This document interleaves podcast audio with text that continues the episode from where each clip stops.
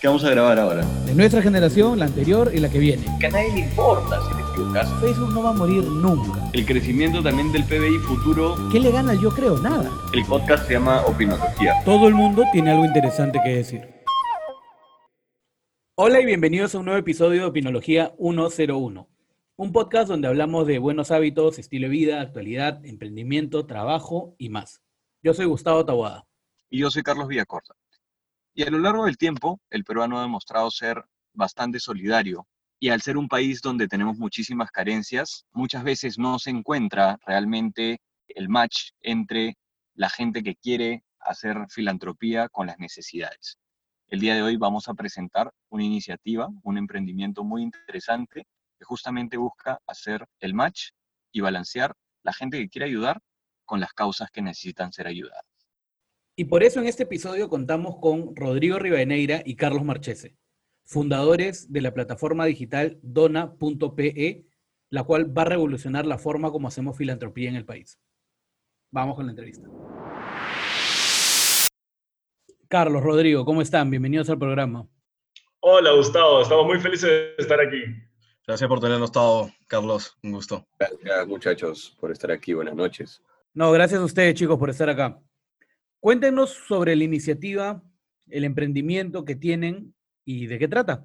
Te comento un poquito cómo nace la idea. Donapé nace desde que nos dimos cuenta con Carlos que había una brecha, habían, habían, habían varias brechas entre, entre los donantes y una, y una causa, entre cuando querías expresarle tu ayuda a, a alguien y lo lograbas hacer, las intenciones se quedaban en el proceso y nos dimos cuenta que era, uno, por la información, había muy poca información, si tú quieres encontrar a una causa, tienes que estar con alguien, tiene que estar eh, siguiendo esa causa o, o, conocerla y es más por boca a boca. Y si tú googleas causas o cosas de ese estilo, es bien, bien difícil encontrarlas. Y nos dimos cuenta de eso. Y una vez que encontrabas una causa, se volvía también difícil saber qué es lo que cada causa necesita.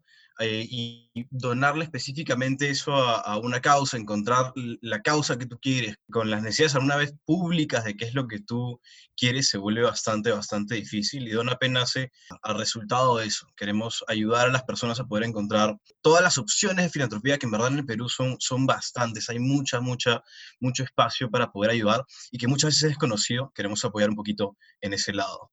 Sobre todo en un país como el nuestro, ¿no? Donde las carencias son muchas. Aquí vienen muchas fundaciones, inclusive de otros países, a ayudarnos, ¿no? Y definitivamente, como tú dices, yo también creo que hay muchísimas, muchísimas maneras de hacer filantropía en los distintos ámbitos, ¿no? Bueno, sí, definitivamente. Y en verdad, en el Perú en particular, como comentaba Rodrigo, tenemos muchísimas caridades distintas que cumplen muchísimas misiones distintas y también varias que cumplen misiones similares. Justo en P tenemos a Cantaya, a Superminds y por un mejor, que cumplen misiones, si bien diferentes, relacionadas. Ambos atacan, todos atacan la educación de los niños del Perú y todos buscan mejorarlo cada uno por un lado distinto. Entonces, en verdad, vemos que en nuestro país hay muchísima creatividad para lograrlo. Pero uno de los problemas que nosotros también encontramos, aparte de, de la falta de información, a veces era la falta de confianza. Eh, a nosotros nos cuesta aparentemente como sociedad a veces mucho confiar en a quién le estamos dando nuestro dinero para ayudar y confiar en que ese ente va a efectivamente utilizar el dinero para cumplir esa misión que te está proponiendo. Entonces nosotros queremos cerrar esa brecha y queremos darle a las personas una plataforma donde ellos puedan entrar y sentirse confiados de que el dinero que están dando está yendo exactamente a donde ellos creen que está yendo. Y por eso implementamos este sistema de post-donación y sistema de canastas. Por eso es que cuando tú entras a DonaP no solamente te permite donarle a la causa que te importa, sino que te explica hacia qué exactamente está yendo tu dinero. Nosotros trabajamos en base a canastas, por ejemplo, con hogares, y estas canastas incluyen víveres, incluyen material de aseo, eh, incluyen herramientas, digamos, que ellos necesiten para poder seguir cumpliendo sus labores. Y esas herramientas son esenciales para la misión que ellos quieren cumplir. Entonces, después, cuando tú, puedes, cuando tú donas esta canasta, y ves exactamente qué es lo que estás donando, te da esta sensación de, impacto, creemos nosotros, que es un poco mayor que la de la simple donación de dinero que se puede dar a veces. Y eso lo tratamos de complementar con los reportes de post-donación que enviamos después, en los que ya no solamente te confirmamos el hecho de que tu dinero se usó para lo que la canasta y la causa te decía que se iba a usar, pero además el impacto que logró utilizar ese dinero en ese fin humanizar un poquito más el proceso, decirte, oye, no es que has donado 100 soles que se editan automáticamente en tu cuenta, sino es que hay dos familias que tienen una canasta de aseo, hay tres mantas que fueron a, a hospitales y hay tres desayunos que se han repartido en asentamientos humanos. Es un poco devolverte la humanidad del proceso, que tú puedas ver tu celular, ver tu correo y decir, pucha, efectivamente, no doné 100 soles, doné calor, doné comida, doné cosas tangibles que uno puede sentir, ¿no? ¿Cómo ven ustedes el panorama de las donaciones en el Perú? Yo sé que Dona P nace porque justamente encontraron un problema, pero ¿cuáles creen ustedes que son los principales problemas para que una persona pueda acceder a donar una causa? Lo principal es un tema de organización. Como te mencionaba Carlos al, inicio, tenemos varias causas que atacan pequeñas aristas de problemas, pero no, no tienes un portal, no tienes un, un Instagram o algo que te diga, oye, tú quieres ayudar a la educación en el país, entonces tipo 1, 2, 3, 4. Y eso es un poquito lo, que apuntamos porque sentimos que si bien hay esfuerzos puntuales, y es justo una cosa que había un post en, en Instagram, ahora mucha gente está eh, donando y cosas, pero lo más importante es tener una visión un poco más a largo plazo. Oye, yo quiero generar un impacto en, en, la educación y poder organizar estas aristas para no atacar síntomas, sino empezar a atacar problemas. Entonces, empezar a comprometerte con una causa, hacer algo, no solo donando, pero eh, dando algún tipo de ayuda después del colegio con algún niño. O sea, hay pequeñas cosas que uno puede hacer fuera de, de donar su dinero para comprometerse con una causa y tratar de atacar este problema en el país. Yo creo, para empezar, que es un tema de organización, como comentábamos también antes, no, es como en otros países que uno dice, oye, esta es mi causa, yo soy chaleco de esta causa y, llevo 10 años trabajando con esta causa que ataca la educación o la falta de agua, sino que tenemos en el país mucha espontaneidad que falta un poquito ser canalizado. Un ejemplo es lo que vimos en los Huaycos, que los canales de ayuda colapsaron. O sea, tenías el Palacio de Gobierno recibiendo zapatos, agua, leche y organizados en, centros comerciales, pero fue, un, pico de, una fecha. ¿Te imaginas lo que sería cancelar ese pico, evitar el colapso? Esa ayuda se disipa a lo largo de un año. Pucha, en vez de tener almacenes de cosas, eh, podrías tener un apoyo constante a una causa que lo vaya a usar, porque de nada te sirve tener 25 kilos de arroz, por ejemplo, eh, para, para, un mes, sirve, te sirve tener un kilo de acá a tres años. Oye, y por lo que ustedes han estado ya inmersos en, en ver las causas, en, en, gente que les está de repente tocando las puertas o, o las puertas que ustedes están tocando, ¿quiénes o qué población creen ustedes que es la que más organizaciones tiene y que recibe más ayuda y cuál en su perspectiva es la que menos recibe? Nosotros, Donape es una plataforma bastante nueva, en realidad. Entonces, no te, si yo te dijera que a partir de la data que tengo hasta el momento de la participación que hemos tenido en la plataforma, te puedo dar una conclusión respecto a esa pregunta, te estaría mintiendo. Lo que hemos hecho es, son encuestas e investigaciones para tratar de determinar por dónde va el mayor interés. Y lo que sí te puedo decir es que el peruano tiene muchísimo interés en mejorar la educación de su país. Esa ha sido definitivamente no solamente en, la plataforma misma, pero en todas nuestras investigaciones, una de las causas que les parece muchísimo, que les parece muy importante a, las personas. Y nos parece, nos parece buenísimo, nos parece de verdad increíble y se ha visto reflejado dentro de nuestra data. Otra causa que nosotros probablemente todavía no hemos podido incorporar en la plataforma, pero estamos ya muy cerca de hacerlo, son las causas ambientales. Las causas ambientales también han empezado a tener muchísima importancia en la mente de las personas en el Perú y eso también nos parece excelente. En verdad, si soy totalmente honesto, creo que, creo que el peruano en general tiene muchísimas intenciones de ayudar. Y no quiero arriesgarme a decir que hay, no hay ninguna causa olvidada, porque estoy seguro que, que eso sucede, pero creo que con la información necesaria y creo que con la exposición necesaria de estas diferentes causas y diferentes oportunidades que hay para ayudar en el país, creo que todas van a eventualmente recibir la atención y el apoyo necesario para lograrse y mejorar. Lo que dice Carlos es súper importante con la data que tenemos todavía. Concluirte algo para el caso de Perú sería un poco complicado, pero te hablo un poquito de, de, del LATAM. Ahí sí hay un poquito más de documentación, justo con un informe que publicó la, eh, unos docentes de la Pacífico, es que mayor, y, que va con lo que encontramos, lo que más se encuentra es que el, el, niño y la educación, especialmente un niño en los primeros años hasta, lo, hasta la adolescencia primera, es, una, es uno de los temas que las personas más quieren atacar y atacan bastante, bastante con el tema de educación.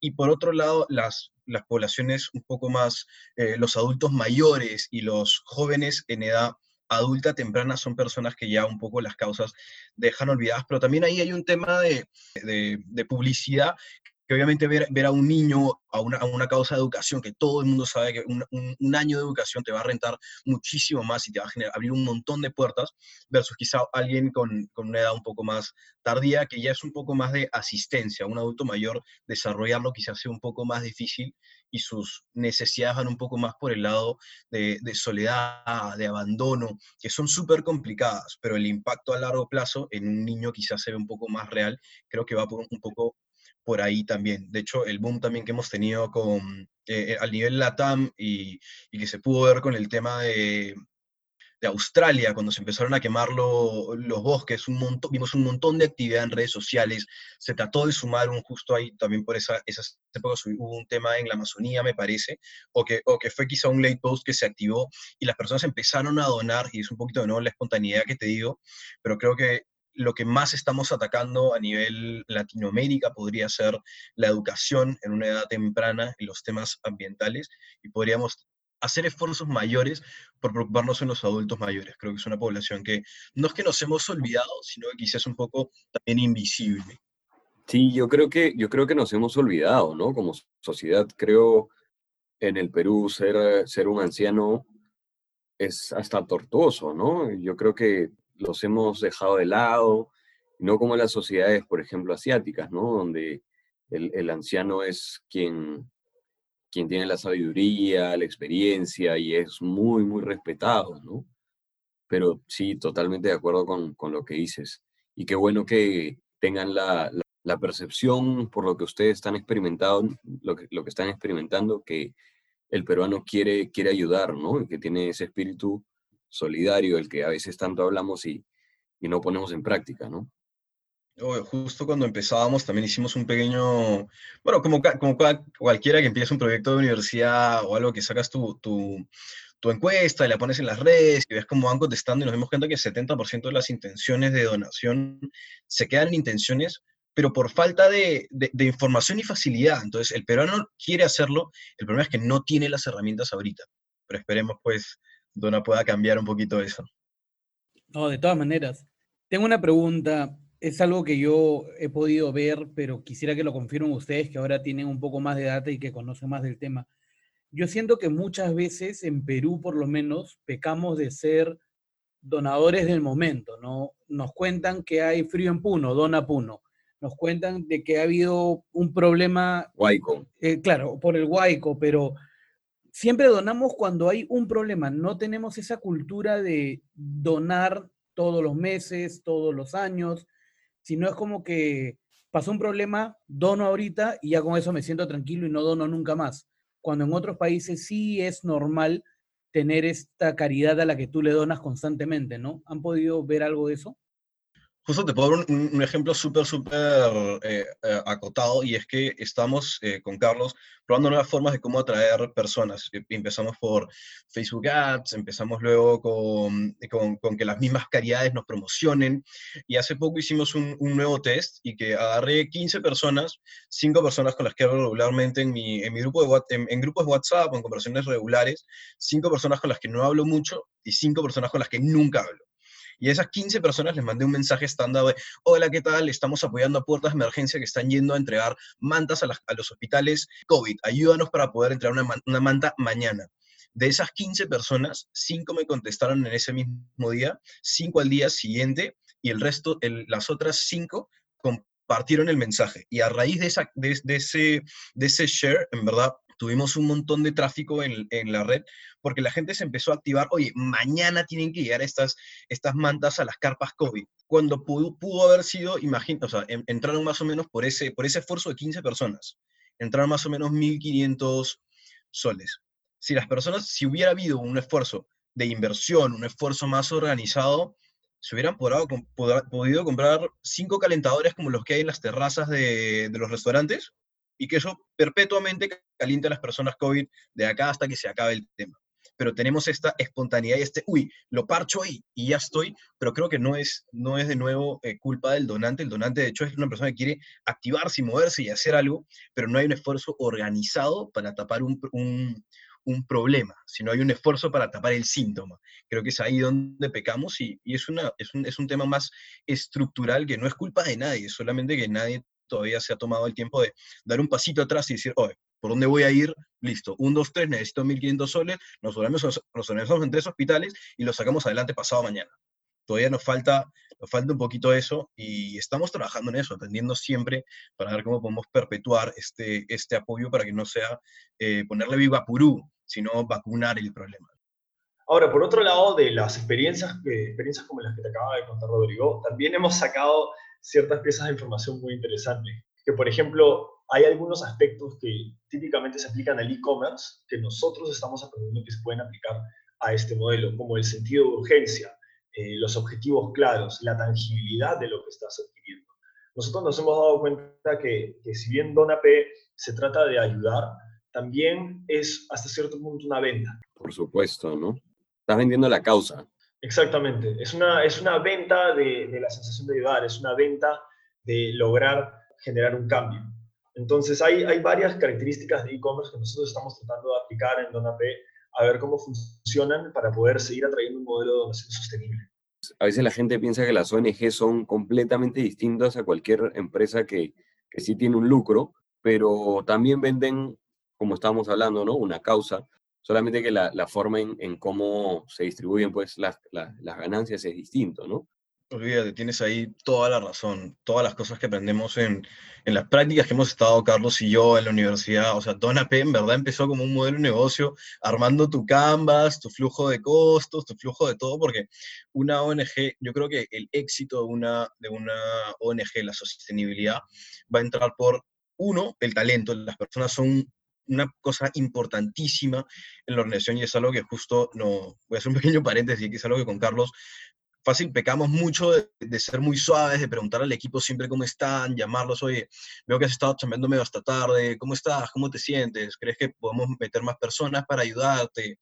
O no sé, porque es súper, súper importante el tema de, de, del equipo, pero conforme vas cuidando a este equipo, es que van surgiendo nuevas ideas, nuevos equipos ad hoc. Tenemos ahorita, justo antes de entrar acá, me reuní con un equipo de personas que reclutamos para poder ver cómo apoyar a otra ONG que, estaba, que, que trata con artesanas y esta persona que, que, que estábamos tratando de hacer una, una, como una capacitación en microfinanzas y en todo este, este, este, este baggage de, de conocimientos que para, para personas como nosotros puede ser súper súper normal llevarlo a, artesanos, a personas que ahora tienen que preocuparse un poquito por, hoy ¿cómo, cómo mis finanzas? ¿Tengo que comprar deuda o, lo que sea para continuar su negocio?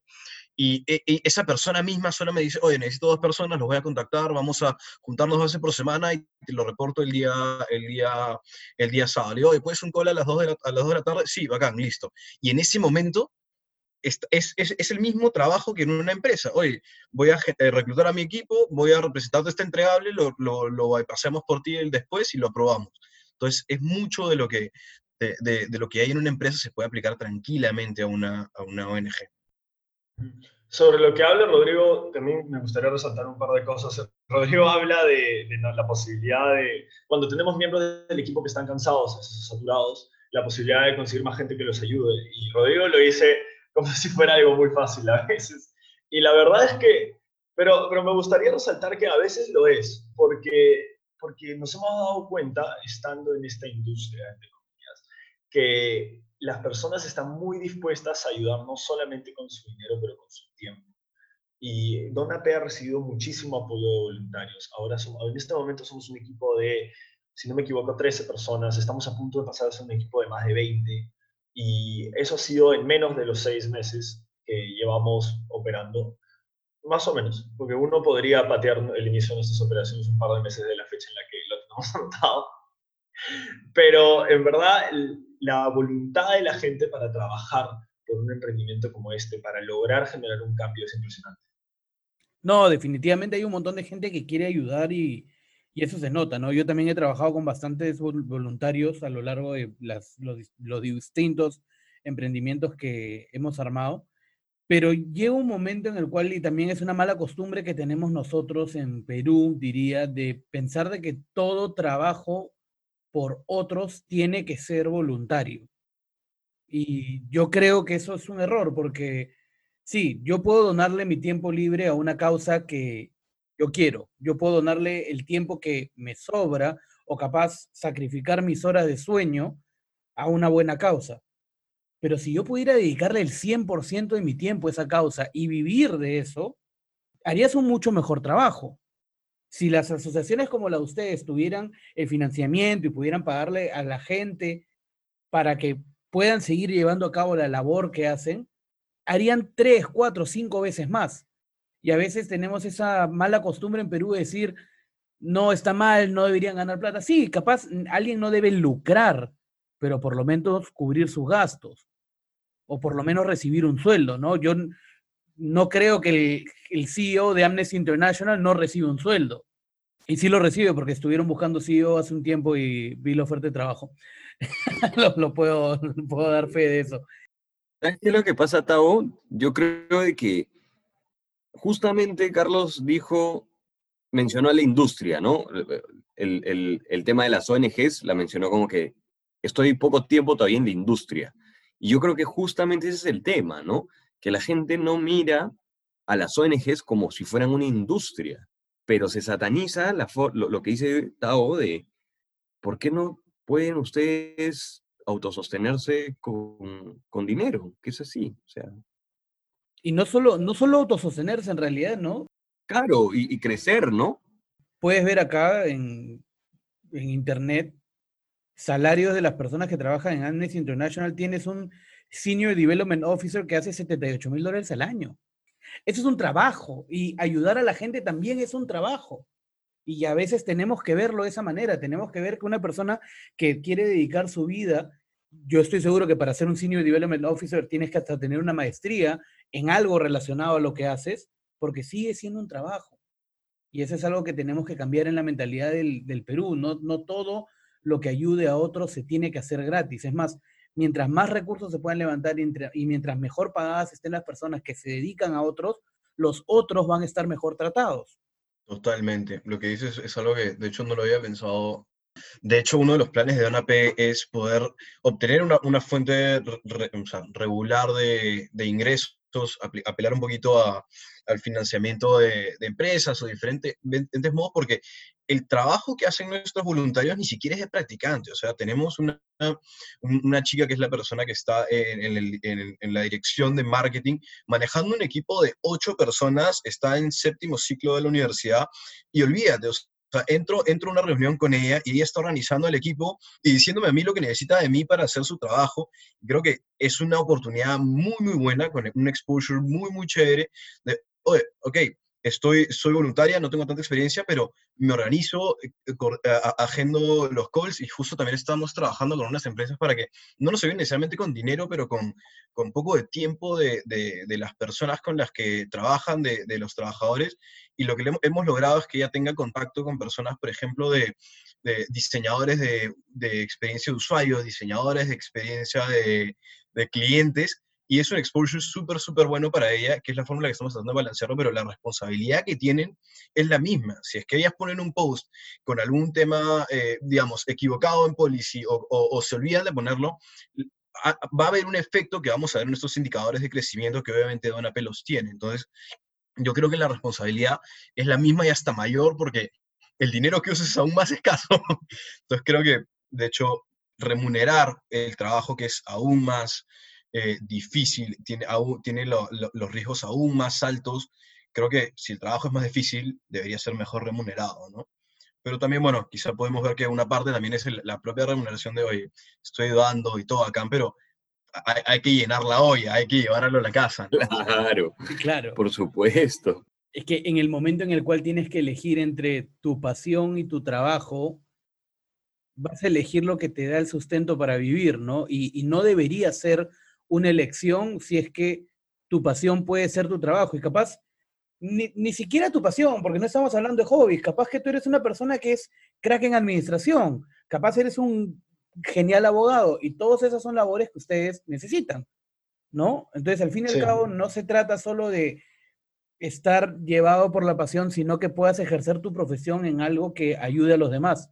Eh, en verdad, Gustavo, yo creo que gira alrededor de una cosa que mencionaste hace un rato, eh, que cuando las personas son remuneradas por su trabajo, a veces lo pueden hacer mucho mejor, o en general lo van a hacer muchísimo mejor. Entonces, yo creo que no es solamente un tema de que las personas sean remuneradas por su trabajo, sino de que las ONGs nacen con un objetivo.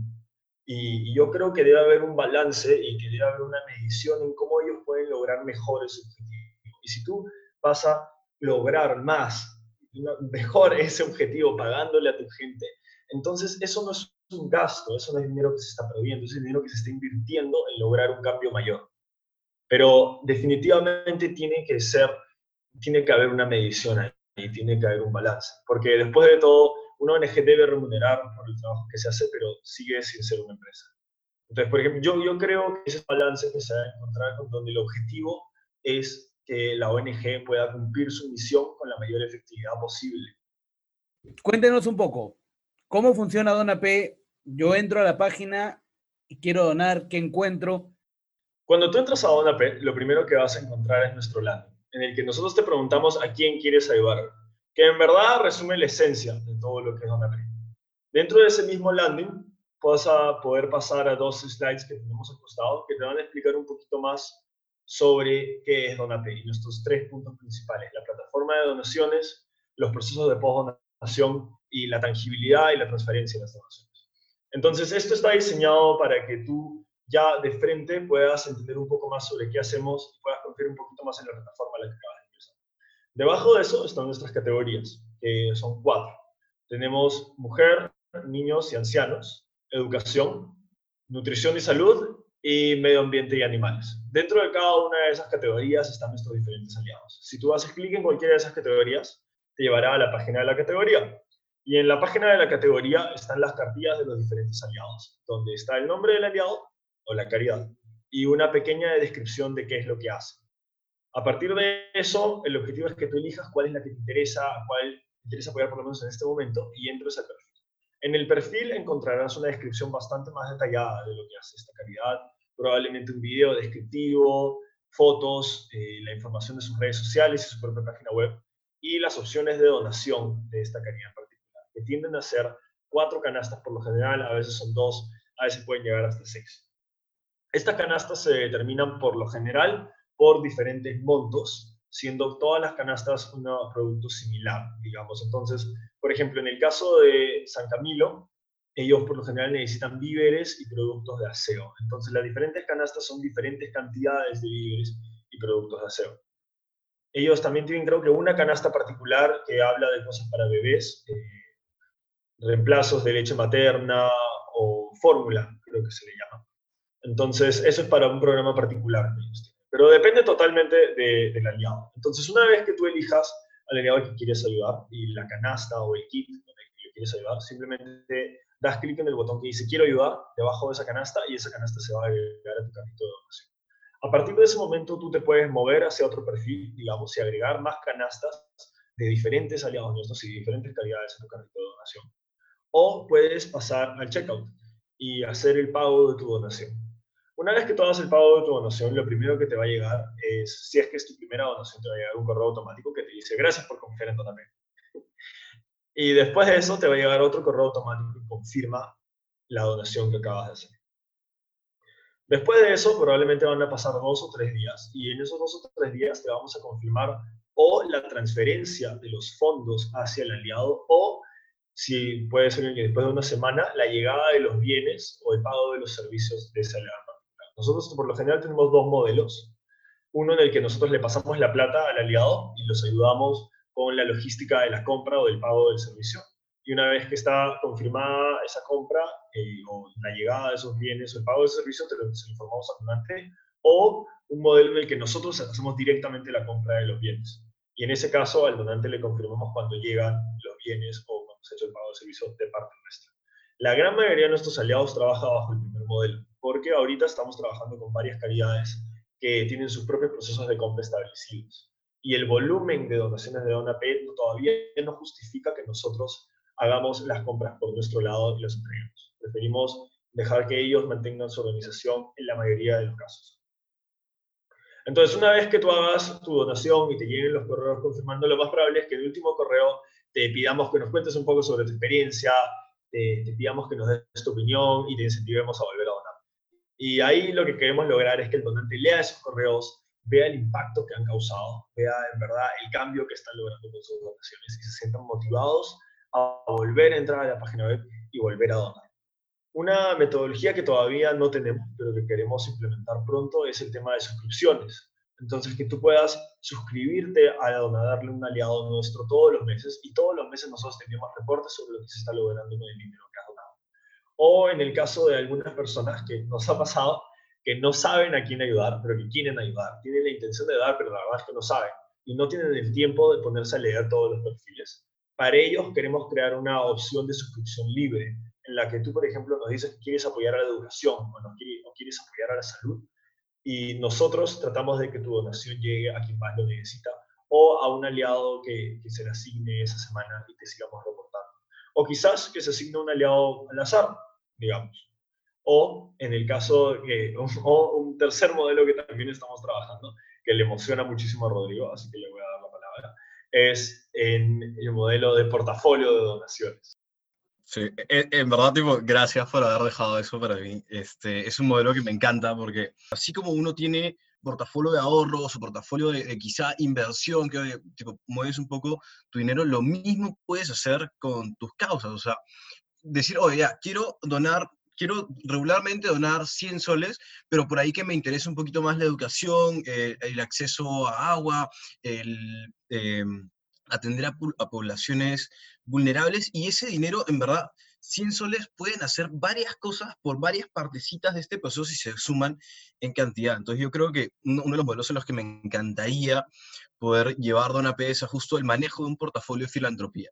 Que tú te comprometas o que, o, que de ti nazca decir, oye, quiero generar un cambio en el sector tal y yo poder dar la facilidad con la variedad de opciones que tengo en DonaP para poder decir, ok, vamos a ayudar a estos niños y que tú veas el desarrollo de una ONG o el desarrollo de un caso a lo largo del tiempo con una inversión hecha eh, en, el largo plazo. Yo creo que esto es un, un poquito un paso en lo que comentábamos al inicio, que es poder organizarnos, organizar esfuerzos para no hacer algo esporádico, sino que en el largo, en el largo plazo pueda cambiar, o sea, y los resultados podrían ser increíbles. Imagínate lo que podría hacer para un niño pagarle un proceso de, de, un profesor después del colegio a una persona que lo necesite a lo largo de tres años, los últimos años de, de colegio, y que esa persona se anime, oye, he estudiado, me he rajado, ¿por qué no postular a un beca 18? ¿Por qué no postular a una, a una universidad y sacar tantos niños que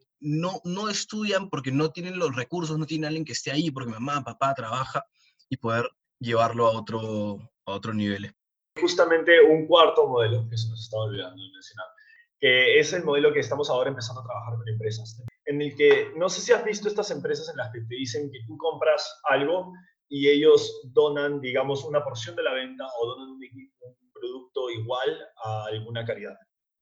Y nosotros nos dimos cuenta que varias de estas campañas en verdad no tienen ningún tipo de seguimiento para el cliente, que podría ser muy valioso para la empresa, tanto para el donante, en verdad.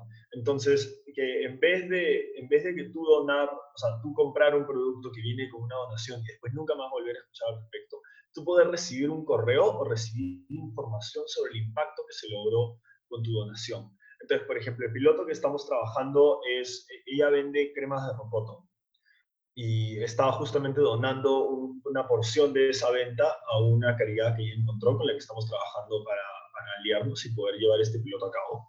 Entonces, a través de esto, lo que nosotros hacíamos es o contactar directamente a sus compradores con sus correos electrónicos, los cuales ellos den con su consentimiento para para un tercero, que seamos nosotros, o pasarle a ella los correos para que ella se contacte. Pero pasarles un correo en el que primero les confirmemos que han llegado los fondos a la caridad a la que se le dijo que iban a llegar los fondos. Y en ese mismo correo les contemos un poco sobre qué hace esta caridad, sobre el impacto que logra. Y después les llega un segundo correo que no solamente les cuente sobre el impacto que ha logrado con su sobre el cambio que en verdad están generando con la venta, con la compra de una crema de rocoto, sino que además los incentive, uno, a volver a adquirir este producto para volver a generar ese mismo impacto, o dos, donarle directamente a la caridad. Entonces, nosotros creemos que si este piloto tiene éxito, puede ser una herramienta muy útil tanto, como, tanto para acceder a un cliente, para poder comunicarte con un cliente posterior a la venta de una manera efectiva y de una manera que amarre tu marca con un goodwill y además sea una manera muy buena para las caridades, para poder seguir participando dentro del imaginario colectivo de, de todo el mundo. Entonces, en verdad, creemos que puede tener un efecto muy positivo y justamente por eso es que ahora estamos empezando a hacer las pruebas. Pero si sale bien, sería increíble. Totalmente. Eh, básicamente están haciendo un win-win-win-win. gana la empresa, gana el cliente, gana la causa, ganan ustedes, todo el mundo gana. Todo el mundo gana y es un proceso que actualmente quedaba en nada. O sea, olvídate. A mí me encantan ese tipo de productos, soy consumidor de, de varias marcas que hacen eso.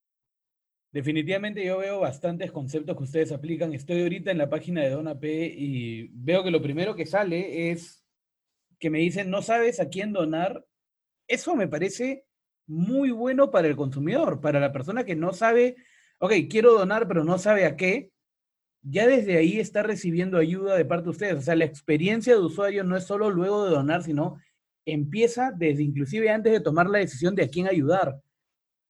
Y lo otro que veo es que hay causas muy buenas. Ustedes mencionaron por un Perú mejor. Yo conozco varias personas que están metidas en esa causa. Veo Cantaya, la Guagua Laptop de Alejandra Carrasco, que también es un proyecto alucinante.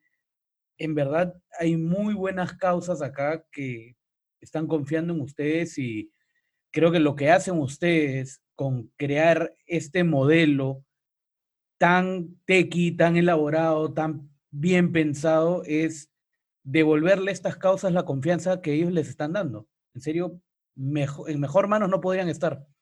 Lo están haciendo súper bien.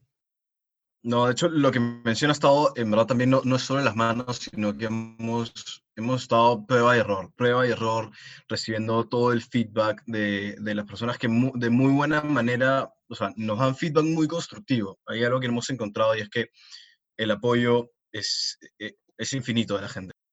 Bueno, entonces, ¿qué le dirían a la gente que quiere donar, que no sabe qué hacer, que solamente entren a P y donen? Me encantaría decirte que sí, pero no solamente DonaP. Yo creo que DonaP en verdad está en crecimiento. DonaP, nosotros creemos que somos una muy buena opción y una muy buena oportunidad para encontrar las causas que te importan, pero definitivamente no somos la única. Creemos que si alguna persona quiere ayudar, de todas maneras los invitamos a pasar por DonaP, pero no se queden solamente en DonaP. Hay, hay muchas más opciones que todavía ni siquiera nosotros hemos encontrado que están por ahí y que también necesitan su apoyo. Entonces, si, si DonaP es la forma en la que eligen ayudar, nos parece increíble y nos encanta que nos apoyen, pero también nos parece, nos parece que está muy bien y nos parece que va en general con nuestra misión, que encuentren otras maneras de, apoyar, no solamente con dinero, fácil no solamente con tiempo, pero de las maneras en las que cada uno puede ayudar. Eh, en DonaP, en verdad, creemos que, que el punto no, no necesariamente es el éxito individual o el éxito de cada organización de por sí, pero el éxito de todas en conjunto para que llevemos al Perú a ser un lugar mucho mejor para todos nosotros. Complementando lo que dijo Carlos, no podría estar más de acuerdo. Yo creo que el punto va de cada uno y mientras cada uno esté más informado, más, al tanto de, de, qué es lo que necesita su atención, sea la educación, sea el friaje, sea los huaicos, que son cosas, la educación, una cosa que tenemos que ah, empezar a corregir en, mientras está, es, es, un avión en movimiento que tenemos que ver cómo reparar, pero hay cosas que suceden todos los años, los huaicos, el friaje, las heladas, son cosas que suceden todos los años, todos los años hay un, tema ahí. Creo que lo, primero es informarte. Mientras estés informado de qué es lo que sucede en tu país, creo que vamos a poder generar un, un cambio mucho mayor. Buenísimo, en serio. Eh, Rodrigo, Carlos, en serio, muchas gracias por estar en el programa. Los felicitamos los dos por la labor que están haciendo y estamos seguros de que DonaP va a ser un éxito. Ojalá con esta plataforma más personas puedan saber de DonaP y más personas se unan, no solo a donar, sino que capaz alguien tiene una causa que, que quiera incluir en DonaP cómo pueden ponerse en contacto con ustedes para poder ya sea donar o ya sea volverse un aliado? Tenemos muchísimos medios de contacto, verdad nos pueden contactar a través de nuestro Facebook, nos pueden contactar a través de nuestro Instagram, nos pueden contactar a través de nuestro LinkedIn, pueden entrar a nuestra página web y en nuestra página web además tenemos un chat en vivo y tenemos dos formularios de contacto a través del cual también nos pueden contactar. Y si no, nos pueden escribir a ayudaresfacil.dona.me. Muchachos, eh, bueno, reiterar la, la, felicitación y el agradecimiento de, de Gustavo. Eh, Creo que es una manera excelente, recontra moderna, recontra tequi, como dice Tao, ¿no? Y yo creo que va a ser todo un éxito. Muchísimas gracias, Carlos Gustavo, por, tenernos, en verdad. El hecho de, ayudarnos a, contar esa historia y llegar a, a, a diferentes personas es súper, súper rica, ¿verdad? Muchísimas gracias por tenernos. Ha sido, en verdad, un gusto estar hablando con ustedes. Sí, muchas gracias a ambos, en verdad, gracias por la oportunidad. Esa fue nuestra entrevista con los fundadores de Dona.pe. Me parece una iniciativa increíble, creo que ya lo hemos dicho durante la entrevista. Sinceramente creo que va a revolucionar la forma como ayudamos a algunas causas y creo que parte de dos premisas principalmente. Una muy simple, que es poner en contacto a personas con causas, y otra que es toda esta innovación tecnológica, toda esta experiencia de usuario, toda esta tecnología que está involucrada en el proceso de donación. Creo que están juntando dos cosas que eran necesarias, tecnología y filantropía, y les deseo lo mejor. La verdad que me parece una iniciativa muy buena. Sí, de verdad que me ha encantado esta entrevista, eh, no solo porque es el espíritu de las nuevas generaciones también, ¿no? Ellos son bastante, bastante jóvenes y buscan realmente pues hacer la sincronización ¿no? entre la tecnología y mejorar la sociedad. Y le da un poco más de transparencia, ¿no? Como, como también lo comentaron ellos, le da visibilidad al donante, le da también visibilidad a la causa, ¿no? Porque puede saber o puede también entender qué tanta gente se está fijando en ellos, de repente tener nuevas ideas para ayudar a las personas y es creo que algo que mientras se vaya siendo más conocido, yo creo que va a tener muchísimo más éxito.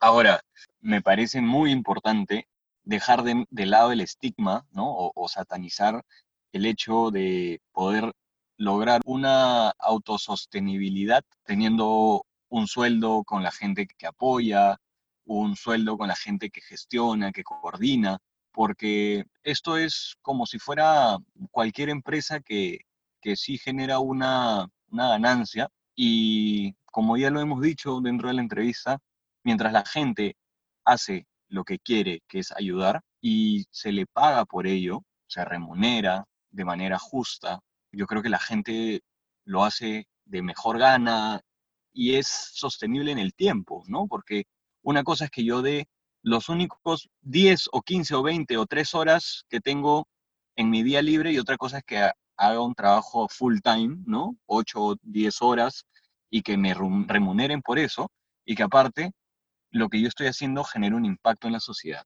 Y como lo dijeron los mismos chicos en la entrevista, ¿no? Si te pagan por hacer las cosas, lo haces con más ganas. De hecho, de hecho, esa es, esa es una de las fórmulas de, del éxito. No todo es motivación, no todo es este, el líder. Sí, pues, pero cuando te suena la panza, tienes que sacar las lucas de algún lugar, ¿no? Obvio.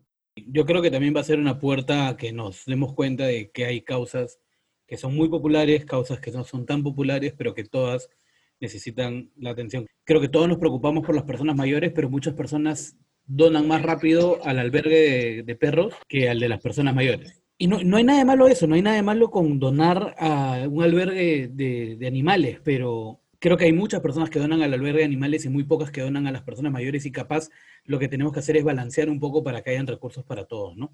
Más que nada, yo lo que le pediría a todas las personas que nos escuchan es que entren a la página, miren y si es que es posible se puedan comprometer con una causa, ya que a través de esto no solo ayudan a la causa, sino que también ayudan a la plataforma que pueda seguir creciendo.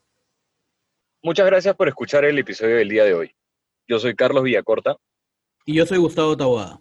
Y esto fue Opinología 101.